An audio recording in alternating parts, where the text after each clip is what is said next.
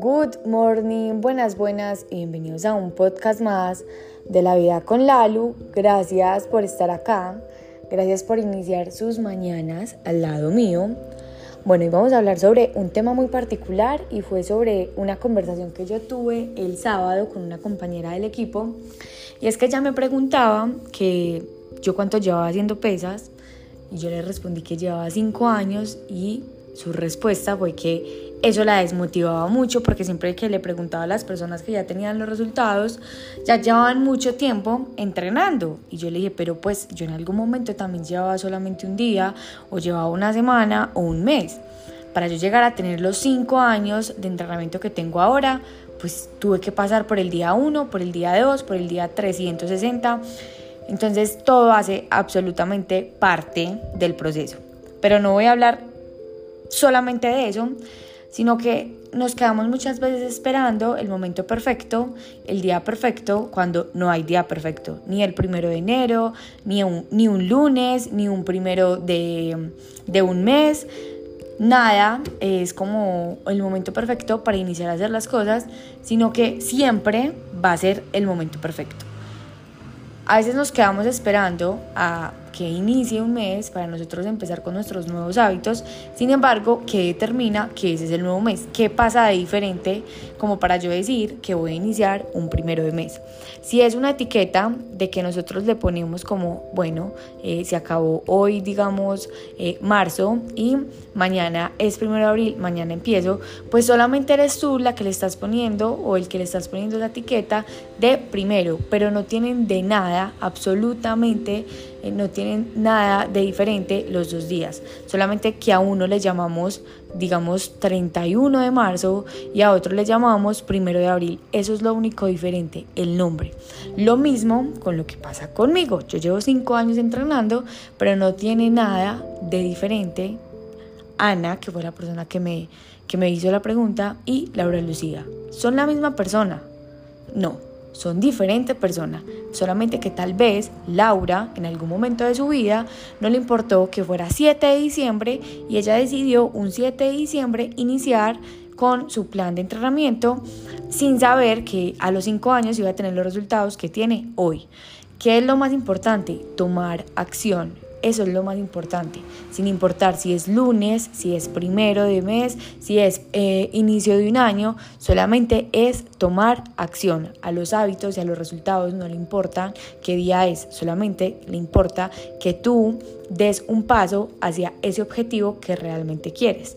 No es cuestión de que en cuánto tiempo lo voy a conseguir, sino de que si estoy haciendo algo para conseguir ese objetivo o ese resultado que tanto quiero. Cuando nosotros tenemos certeza de que estamos caminando en son de ese objetivo, sí o sí los resultados van a ir llegando. Todos los días ya tienes el resultado. Que en algunos días vamos a estar como más conformes, o bueno, no lo pongamos conformes, vamos a estar como más... Mmm, ¿Nos vamos a sentir más orgullosos, más seguros de los resultados? Claro que sí, pero todos los días hay un resultado diferente. Puede que uno nos genere como felicidad, puede que nos sintamos súper bien con un resultado o puede que no nos sintamos muy bien, pero el saber que estamos caminando en pro de ese resultado hace que la vibra sea diferente. En cambio, cuando no estamos haciendo nada para conseguir eh, o bueno, como algo que nos lleve eh, a ese destino que tanto queremos. Vamos a poner un ejemplo muy particular. Si yo quiero unas piernas grandes, que yo quiero un glúteo grande, un glúteo, un glúteo tonificado, pues estoy poniendo un ejemplo, pero puede funcionar con cualquier, con cualquier cosa. Y yo no hago nada, solamente me quedo, digamos, haciendo en mi casa pereza, siempre como opción tengo el celular eh, en TikTok, en Instagram, y no es que esté mal que lo hagamos, pero que, digamos, nos quedemos 8 horas, 7 horas, y digamos, yo quiero tener mi super cuerpo, que lo tienes ya, pero lo quieres, digamos, tal vez como transformar un poco. Em, cuando estamos deseosos de algo, pero no actuamos para que ese eh, objetivo deje de ser un deseo, sino que se vuelva una realidad, seguramente eso nos va a generar frustración. Aquí, ¿Qué es lo que pasa? Que nosotros constantemente estamos entrenando algo. Puede ser el síndrome del impostor o puede ser el yo sí soy capaz, el eso sí va a llegar, porque si yo camino en pro de eso es porque ya lo tengo. Entonces hoy te invito a que no solamente entrenes como ese, esa satisfacción inmediata que es lo que nos genera cuando cogemos el celular de una, sino que también atrases, postergues esos resultados inmediatos porque te aseguro que sí o sí van a llegar con mucha paciencia, dedicación y resiliencia.